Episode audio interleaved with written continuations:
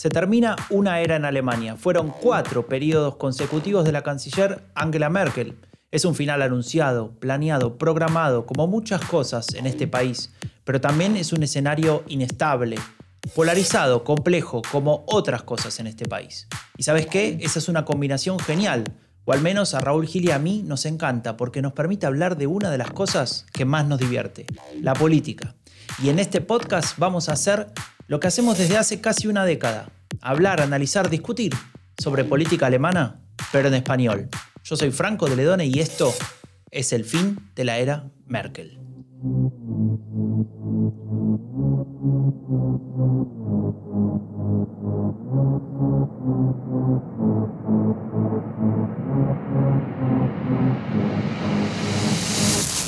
Bueno, buenos días, Franco. Buenos días, ¿cómo andas, Raúl? ¿Todo bien? Bien, bien. Hoy tenemos un episodio especial. Ah, sí. Es el episodio 15 ya del fin de la Merkel. Tenemos una invitada especial. Tenemos con nosotros a Ana Pareja, que es la propietaria de la librería Bar Levi en Berlín. un refugio cultural para la comunidad hispanohablante en la capital alemana. Yo le tengo mucho cariño a esa librería. Ahí hicimos el debate Schulz contra Merkel en abril de 2017 y en septiembre Es el que gané ese yo, año ¿no? hicisteis la, el que ganaste tú. eh, sí, ese. Y en septiembre de ese año también la presentación de AFD que, que explotaba la librería, se llenó, ¿te acuerdas, Franco? Que estaba... a Sí, tope. fue una maravilla. Ahí Ana nos Bueno. recibió, Andreu y a mí hablamos de Factor AFT, había mucha gente. Creo que fue la... Nunca hubo tanta gente en la librería, ¿no, Ana? No hace falta que respondas a esa pregunta. Dejémoslo en que cuando no eran conciertos y fiestas, en presentaciones de libros, yo creo que fuisteis unos de los más exitosos. Ahí está, estamos en el Hall of Fame de Bart Levy. Total, Bueno, pues absolutamente. es un... Raúl, vos, sí, ya dijiste Bart Levy, ¿no? ¿O no? Dije Barlevi, sí, Muy bien. librería. Y el episodio de hoy se va a llamar Preferiría no hacerlo, que es la frase mítica de Barlevi, el escribiente, el libro de Herman Melville. Y bueno, es como te decía, es una librería muy necesaria para la comunidad y nos alegramos mucho de poder contar con, con Ana. Así que, Ana, gracias por, por aceptar la invitación para participar en el podcast. Gracias a vosotros por haberme invitado. Estoy encantadísima de estar en vuestro podcast. Qué bueno. Oye, mira, que queríamos preguntarte varias cosas, porque, bueno, se habla mucho de las grandes empresas alemanas, del, del cómo está afectando la pandemia a la economía, etcétera, pero ¿cómo está siendo para una pequeña librería, eh, que hace poco se ha hecho un poco más grande porque ha cambiado de, de local, la lucha con- contra esta pandemia? ¿no? ¿Cómo, está, ¿Cómo lo estás llevando? Pues mira, justo tuve que reca- recapitular toda esta historia y toda esta información hace dos días porque participé en un panel de la Feria del Libro de Frankfurt, que este año, por supuesto, no, no ha sucedido en in situ, sino que ha sido de manera virtual. Ha tenido bastantes eh, mesas organizadas y hicimos un debate entre, un debate no, más bien una charla entre libreros españoles y libreros alemanes, contando un poco cómo habíamos vivido la pandemia en los dos países. Fue súper interesante. Y me sorprendió mucho descubrir que tanto los libreros españoles como los libreros alemanes estábamos mucho menos pesimistas de lo que yo había imaginado. Porque como a mí, a mí la pandemia me pilló en un momento de cambio de la librería, me cuesta un poco calibrar si, si la librería va mejor o peor, si, porque estoy en un local distinto, tres veces más grande del que tenía antes, entonces es todo un poco diferente. Pero llegamos a conclusiones eh, muy similares y fue interesante. ¿no? Las librerías en, en Berlín en concreto fueron consideradas eh, los libros eh, bien esencial, con lo cual las librerías no estuvieron obligadas a cerrar durante la pandemia. Pero casi todo el mundo cerró por una cuestión de en la primera ola teníamos un poco de miedo, todos no sabíamos muy bien qué era esto del virus, no se estaba viviendo de la misma manera que lo estamos viviendo ahora, que yo creo que en esta segunda ola somos más conscientes de qué significa todo esto, ¿no? Y casi todo el mundo cerró, yo creo que muy poca gente abrió durante el tiempo de los dos meses más o menos que, que duró el cierre de los, de los negocios o de los, de los comercios. Y claro, por supuesto, al principio lo vimos con un miedo total, una incertidumbre increíble. Recuerdo el día que tuve que poner el cartel de cerrado, que hice una impresión de un cartel diciendo cerramos, volveremos cuando venzamos al virus y para mí fue muy traumático y una cosa que me dio muchísimo miedo. Pensé, Dios mío, esto se acaba aquí porque las Claro. librerías, como sabéis, tienen un equilibrio muy precario, casi todas las librerías literarias. No es como, no es fácil, sobre todo una librería eh, de- en lengua extranjera en otro país, em, Claro. que no vende bestsellers, que no hace muchas concesiones, pues es un negocio que tampoco es súper bollante. Y yo estaba Mm. un poco preocupada en ese momento.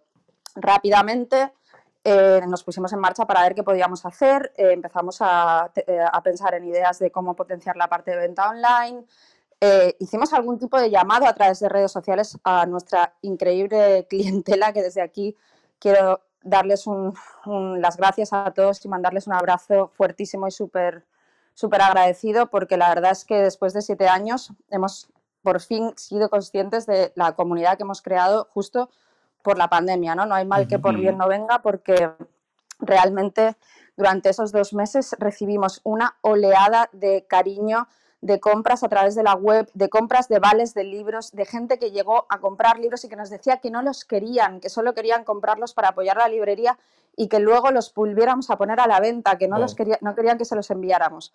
O sea, una serie de gestos completamente generosos, cálidos, cariñosos, increíbles, que nos subieron muchísimo la moral y entonces en esas primeras semanas de repente nos pusimos las pilas y fue un subidón de energía total, ¿no? Ver a toda la gente movilizándose por la librería y nosotros intentando dar un servicio pues lo más bueno, bueno, posible en un momento en que la gente necesitaba libros, porque la gente estaba en su casa, encerrada, sin poder apenas salir, eh, viendo pelis, que al final pues te aburres un poco de estar delante de la pantalla. Y, mm. y, bueno, pues nosotros nos pusimos mucho las pilas para que todos los envíos llegasen a tiempo, para estar muy activos en reposiciones, en hacer un montón de cosas. Y durante estos dos meses pues trabajamos así y la verdad es que capeamos muy bien el temporal salimos fortalecidos en el sentido de que primero nos empezamos a sentir muy arropados, porque muchas veces es muy fácil aislarse cuando estás trabajando o alienarse de alguna manera, ¿no? Cuando ya llevas tantos años, uno no es muy consciente del papel que desempeña dentro de la comunidad. Es como, bueno, estamos aquí, la gente viene, no sé qué, pero no acabas de hacer una lectura muy profunda de lo que estás haciendo porque es tu día a día de repente el momento de la pandemia nos permitió dar un paso hacia atrás, ver la situación y decir, ostras, la gente nos quiere mucho, la gente valora la librería, ¿no? La gente piensa que la librería es un lugar que hay que preservar y que hay que apoyar. Mm.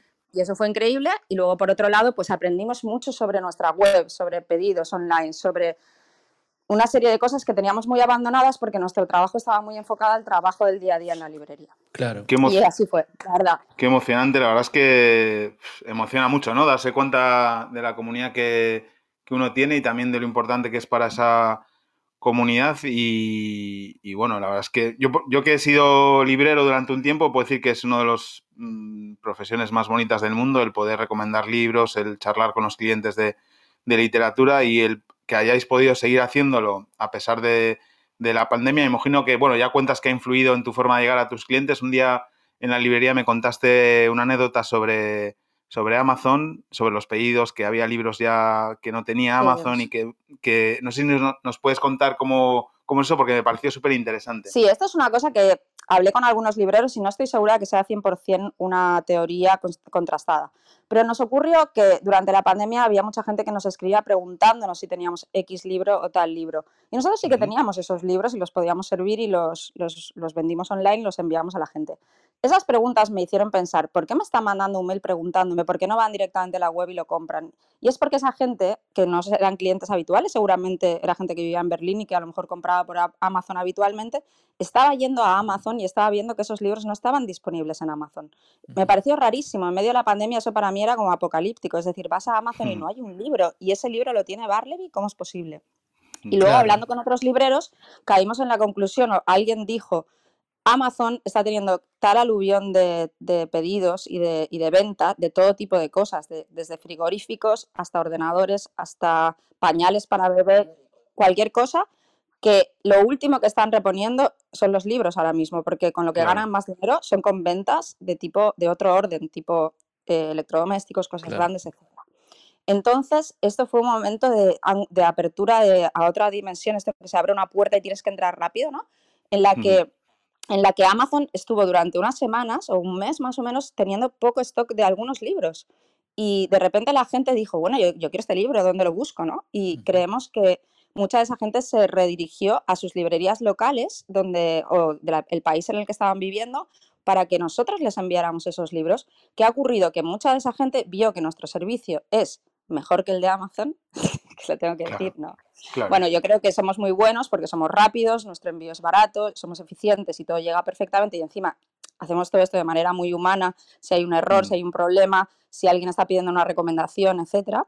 Y la gente vio que funcionaba muy bien y se ha subido a la, un poco a la, a la bueno, se ha metido en la familia Barley un poco, han seguido luego confiando en Barley para seguir haciendo sus compras online desde distintos puntos de Alemania. Y esto para nosotros ha sido muy bueno, ¿sabes?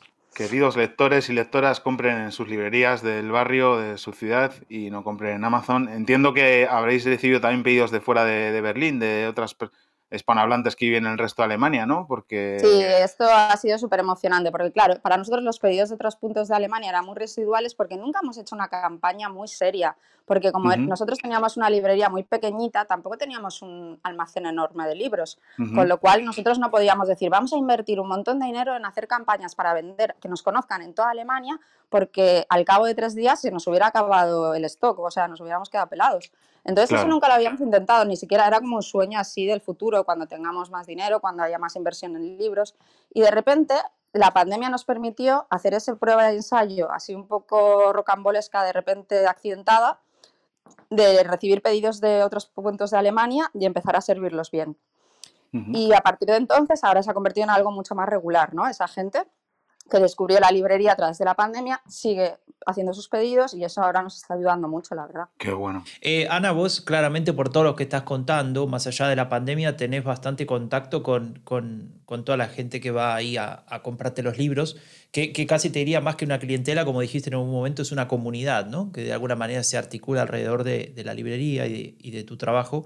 Eh, y seguramente intercambias con esa gente en muchos pensamientos más allá del libro en sí, ¿no? De, es decir, de qué le está pasando, de los problemas que tiene, de los miedos que tiene respecto a la pandemia. ¿Vos cómo ves a la, a la comunidad hispanoparlante actualmente? Em, ¿Qué es lo que estás percibiendo en este contexto? ¿Cómo, cómo lo están viviendo? Sí, la librería, yo siempre lo digo, nosotros somos como los barmans un poco. La librería es muy punto de encuentro, es un lugar donde la gente te cuenta muchas cosas, donde hablas con mucha gente al cabo del día y donde se crea mucha familiaridad y mucha cercanía.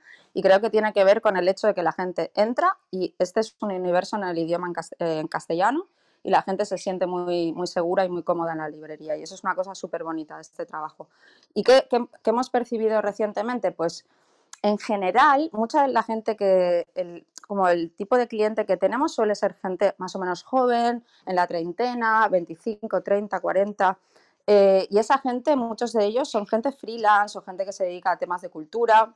También hay gente con contratos, obviamente, y gente que no se dedica a la cultura, desde médicos a abogados, a lo que sea.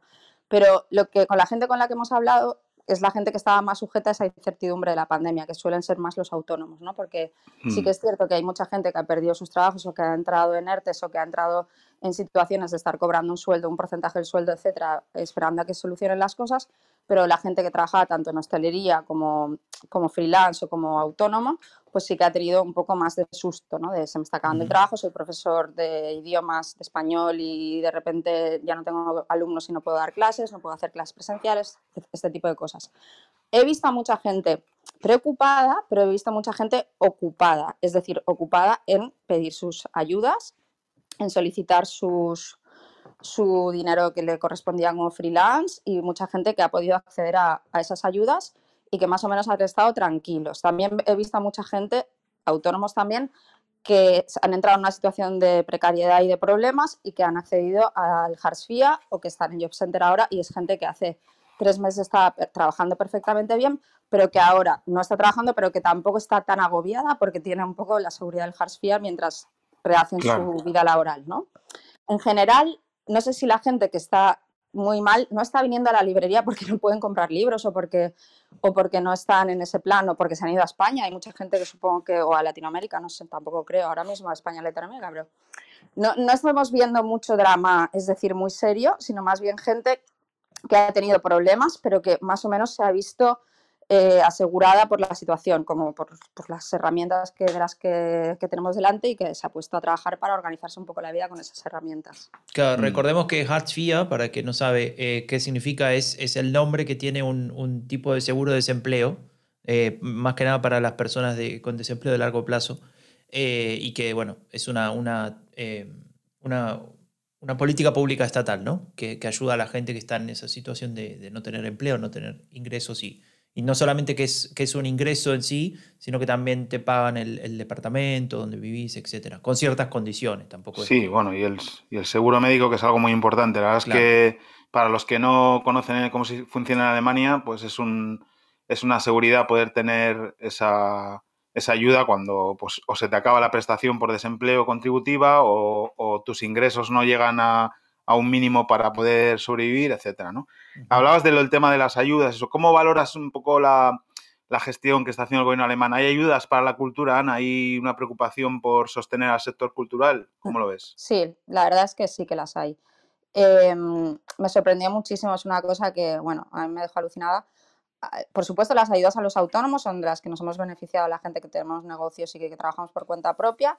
Y hay distintos rangos. cada uno ha pedido lo que consideraba que necesitaba para sacar adelante su negocio si había algún problema, algún, alguna merma en las ventas o cualquier cosa. Y eso es una cosa a la que todo el mundo ha tenido acceso. Bueno, todo el mundo, salvo a lo mejor personas que llegaron tarde a la convocatoria, que estoy segura de que también las hubo. Y mm, aparte de esas ayudas, al poco tiempo surgieron em, iniciativas más enfocadas al sector, que para mí han sido excelentes. Eh, hubo una em, de Neustadt Kultur que, mm, que estaba enfocada especialmente a librerías y a editoriales y era una ayuda enfocada a mm, cómo mejorar la digitalización del fondo, la, página web, las ventas online, el marketing online, o sea, cómo mejorar de cara a un futuro episodio de pandemia o, cómo fortalecer la, parte de venta no presencial de tu negocio de cara a posibles problemas futuros, o sea, nuevas olas, terceras olas, lo que, lo que sea que venga en el futuro. Y eso fue increíble porque se, activó esta ayuda o este fondo en muy poco tiempo y estaba también, cuando tú leías las bases del fondo, estaba tan bien pensado para librerías y editoriales, yo trabajo en los dos sectores y era exactamente lo que necesitábamos en ese momento. Y estas ayudas ahora las hemos solicitado, bueno, hemos solicitado una cantidad no muy grande porque nosotros no somos gente muy de ayudas, la verdad, tengo que decir que nunca he pedido una ayuda en mi vida, esta es la primera vez y hemos pedido una cantidad eh, modesta para poder hacer unas mejoras en la web y para poder tener un poco más de, de mm, como lo diría, como herramientas para trabajar con temas de marketing y de cosas online, pero si nos la conceden, que todavía no lo han concedido, porque esto sí que está ocurriendo, están retrasando un poco de los momentos en que dan los resultados, porque ha habido una aluvión enorme de personas pidiendo estas ayudas. Eh, si se nos concede, pues será una pequeña ayuda que será un extra y que nos va a ayudar a poder mejorar estos aspectos en la librería, ¿no? Y que es fantástica, vamos. Esto que decías de que cuando leíste la ayuda eh, te parecía que era justo lo que necesitaban tanto editorial como librería, que tú conoces ambos mundos, me hace pensar en, ¿no? en cuando se diseñan este tipo de políticas o de ayudas, diseñarlas en función de las necesidades del usuario y no de la organización administrativa. ¿no? A veces, por ejemplo, en España yo me canso de ver políticas que se diseñan eh, pensando solo en cómo funciona la administración y no en las necesidades de los que van a usarla. Y esto es una, una buena práctica que estoy viendo en Alemania y que me está sorprendiendo sobre todo algo que a Alemania siempre se le reprocha, que está reprocha súper burocratizado todo y que en general las ayudas que se han sacado para el tema del corona han sido sin mucha burocracia, ¿no? Digamos que son sencillas de presentar y que alguien con conocimiento de, lo que quiere hacer lo puede, lo puede hacer, ¿no? Eso me, parece que es de resaltar. Sí, la verdad es que ha sido reseñable el buen trabajo que se ha hecho. Supongo que en asociación con los gremios de libreros, los gremios de editores, es decir, estoy segura de que ha habido gente muy, muy informada gestionando y creando muy específicamente estas ayudas porque realmente son excelentes y están muy bien. Y veo más gente, todo el mundo está contento con ellas, está solicitando, está entusiasmado con la posibilidad de tener este apoyo y la verdad es que la gente la ve muy contenta en el sector cultural por este, en este aspecto. En el sector de los libros, no sé tanto, creo que en, el, en, la parte de arte y arte visual también ha habido muchísima inyección de, de ayuda. Mm. Es solamente para, para matizar, ¿no? Hay, hay ciertos, si hablamos de cultura, eh, ciertos problemas en Alemania respecto de lo que sería eh, ópera, teatro, ¿no? todo lo que serían actividades donde, que precisan un público presente eh, y que, están hmm. funcionando de manera restringida o no funcionando ya, creo que a partir de las últimas restricciones ni siquiera funciona. Y ahí hay muchos artistas que la están pasando bastante mal, ¿no? porque eso depende mucho del contrato de, de turno. Claro. Sí, y hay muchas, eh, ha habido muchas quejas, manifestaciones, peticiones online en change.org, hay mucho movimiento en ese aspecto, por eso puntualizo que hablo de la parte de libros, pero sé que en las partes escénicas la gente está preocupada, sí, Claro. Mm. Bueno, Ana, yo te voy a cambiar de tema, así como radicalmente, eh, porque este podcast se llama El fin de la era Merkel y, justamente se refiere a esta época donde, donde, que estamos viviendo, que que, tiene que ver con esta, esta decisión que tomó la propia canciller de, terminar su época. Aunque algunos dicen que tal vez lo cambia de opinión, no sé, escuché el otro día, leí el otro día en Twitter, pero lo dejamos ahí. La pregunta para vos, que llevas tantos años viviendo en, Berlín, en Alemania, eh, ¿cuál es tu opinión de, de la canciller Merkel, que ya el año que viene va a cumplir 16 años? Ante todo, tengo que decir que yo no soy una persona, yo no sé mucho de política alemana. ¿Por qué? Porque yo no hablo bien alemán, porque mi vida es muy en español. Yo tengo una pareja española, trabajo en una librería española, todo mi entorno de trabajo es español, con lo cual eh, yo no leo habitualmente tanto la prensa alemana, mi alemán no es muy bueno y yo soy la típica persona que me levanto por la mañana y abro todos los periódicos españoles después de 7, 8 años viviendo todavía en Berlín. para eso está el podcast, ¿eh? Para eso está el podcast del claro, de la Merkel. Y eso, sí, sí. Y además hay otro podcast, bueno, sí, sí. Y, pero a mí lo que me sirve mucho es hablar con gente como vosotros y clientes que vienen, que es gente súper informada. Y entonces aquí se habla mucho y se comenta mucho y se debate mucho. Entonces yo me entero también de todo filtrado por gente muy lista que venís a la librería y me lo contáis todo. Pero, ahora, escucha, la, la segunda parte, la segunda media hora del podcast es en alemán y ahora qué hacemos. Sabía que iba a llegar un momento en estos ocho años que iba a tener un problema por no saber en Alemania. bueno, pues la historia. Yo, no hay que olvidar, y yo llegué a Alemania en el año 2013, eh, la gestión de Merkel de la, deuda, de la crisis de deuda española y nosotros somos gente que vinimos cuando llegamos en ese momento muy cabreados con Merkel y había mucho rechazo a Merkel, pero mucho y muy virulento. Así es. Y, y yo llegué pues en esa ola con esa ola de gente que veníamos de España donde Merkel era en nuestra cabeza básicamente el anticristo. Eso no se puede negar para mucha gente. O sea, estoy segura de que hay gente de otros cuerdas y de otros palos que no pensaba así en ese momento. No, pero recordamos las imágenes, lo contábamos la semana pasada, las imágenes en Grecia, ¿no? De, Merkel ahí como la enemiga del pueblo, ¿no? Absolutamente, sí, sí.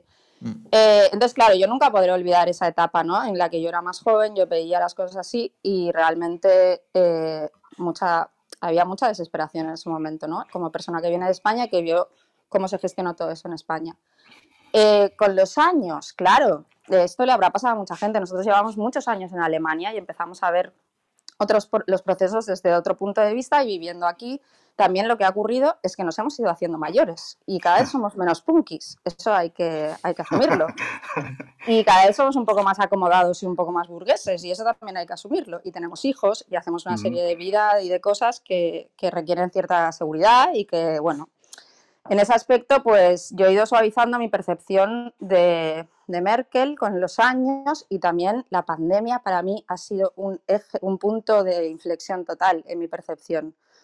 Y porque yo tenido mucho miedo cuando empezó todo esto y me he sentido muy arropada, tanto yo como mi pareja, ahora que tenemos un bebé pequeño, y nos hemos sentido como muy, muy arropados en una situación así. Y entonces, eh, de repente, pues este conservadurismo que surge en los momentos de crisis en los que la gente quiere tener su seguridad, su piso pagado y su tranquilidad para que no le pase nada a su familia, influye mucho en la percepción de estas cosas.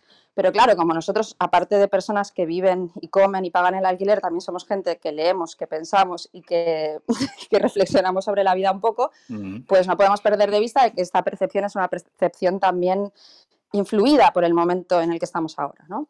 Pero sí, sí, sí.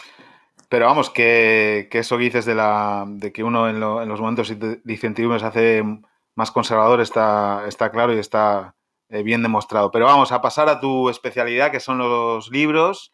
Mm. Y queríamos saber que, nos contes un poco qué libros sobre política, sobre política alemana tienes en la librería, que nos puedas recomendar. Si se venden libros sobre política. Pues mira, como yo como yo, como mm. habréis visto por mi, por lo que os he contado ahora, tampoco soy tanto como os he contado, tampoco sé tanto de política alemana. Tampoco tengo tantos libros estrictamente de política alemana. Tengo, por supuesto, dos libros muy buenos que son Factor AFD y, y, tengo también Epidemia Ultra, pero ah, tengo, más libros, tengo más libros, por supuesto, pero tengo más libros de historia de divulgación de temas sobre Segunda Guerra Mundial, República de Weimar, eh, eh, Holocausto, eh, tengo libros sobre Alemania, tengo libros sobre, como yo que sé, el de, Humboldt, por ejemplo, cosas de este tipo. Pero yo no tengo tantos libros de política alemana actual como políticos, perfiles. Eh, claro, porque, no hay en español tampoco, que digamos, claro, tampoco se han traducido, no se traducen a tiempo tan real, ¿no? Claro. Sí que hemos tenido, pues yo que sé, libros de, el libro de Caroline Enke, por ejemplo, Contra el odio, que es un libro que Ujú. habla un poco de cómo funciona toda Alemania. Ujú. Eh, hemos tenido mm, libros de ese tipo o novelas que tienen un sesgo muy político, Ujú. pero en realidad tampoco tenemos tantos, tantos libros sobre política concreta. No hemos Ujú. tenido el libro sobre Merkel, no lo he tenido nunca, que a lo mejor tendría que haberlo tenido, ese no lo tengo, la biografía esta que han sacado, Ah, de Cristina? Mendoza, sí. pues no lo he tenido, no lo he tenido porque se me ha olvidado, no sé por qué, no lo he tenido nunca. Bueno, vamos a escribir a Cristina para que te mande un par. Claro. Y, y Igual, ¿cómo era es que- ese libro de Factora F? ¿Cómo era? No me acuerdo. Pues mira, tenemos Factora F, que ha funcionado muy bien entre nuestros clientes. En- Ah. Funcionó mejor, claro, en el momento que todo esto era tan nuevo y era una cosa que llamaba tanto la atención, que era el ascen- el ascenso de AFD, y los autores, que fueron muy hábiles, rápidamente escribieron su libro y lo sacaron en un momento súper, Claro. súper, súper Claro. bueno para este tema. Tampoco hablemos este tanto tema. de eso porque va a parecer que esto está arreglado. Claro que no, no. No, pero es Y- verdad que, que, claro, fa- al- no, no hay tanta producción en español sobre política Sí. alemana. El interés, digamos, para la comunidad hispanohablante la- en la política alemana no es tampoco tan, tan grande. Es verdad que, que hay ejemplos como este podcast que tiene miles de oyentes, pues que funciona, pero que habría que... eh, Franco, ¿cuándo, ¿para cuándo el tercer libro sobre política alemana? Porque... Antes de las elecciones del año que viene. Ah, bueno, bien, entonces Bien. bien.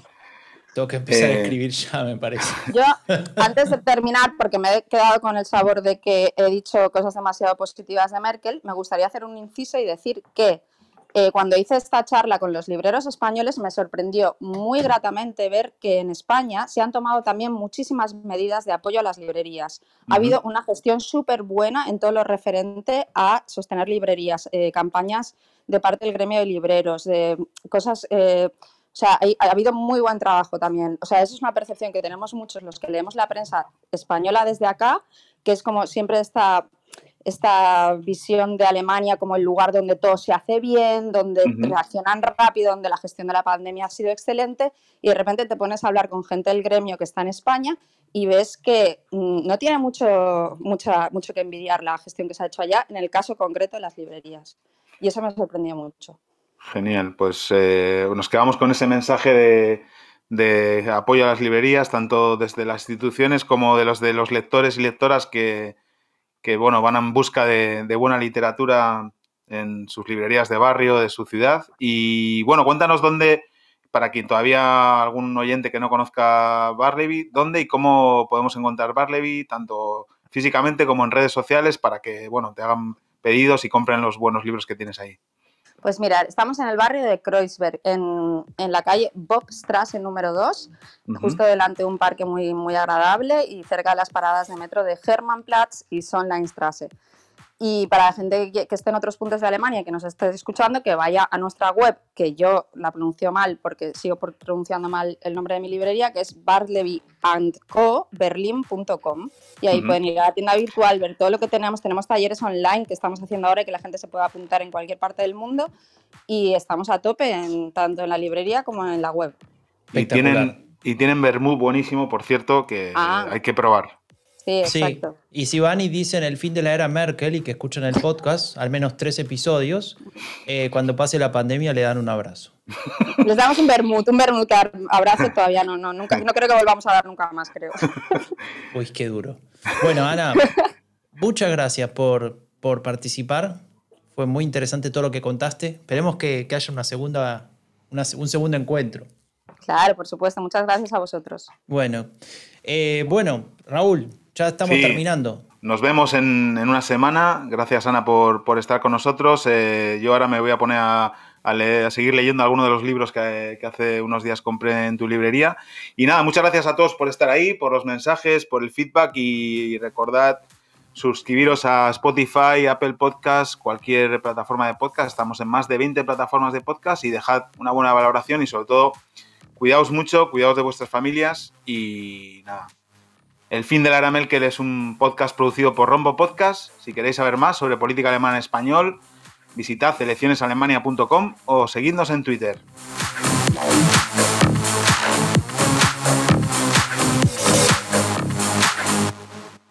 Raúl, Dime, Franco. ¿cuál fue el último libro que le compraste a Ana Pareja en Bartleby?